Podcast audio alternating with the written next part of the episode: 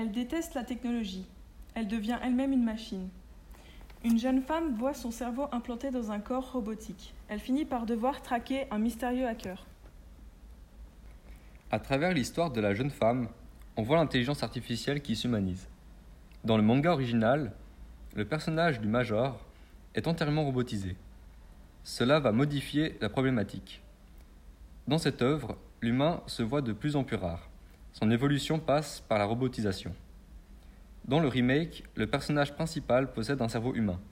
Elle est donc déjà en quelque sorte humaine. Elle a en plus un passé en tant qu'être humain.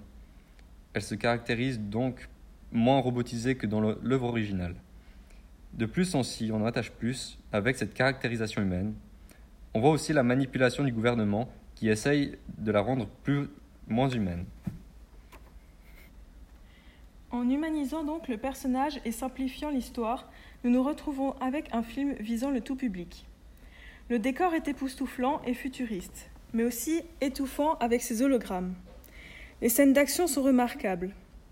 Cette adaptation finit par être un blockbuster hollywoodien, mais aurait pu être bien meilleure si l'objectif n'était pas de viser le grand public.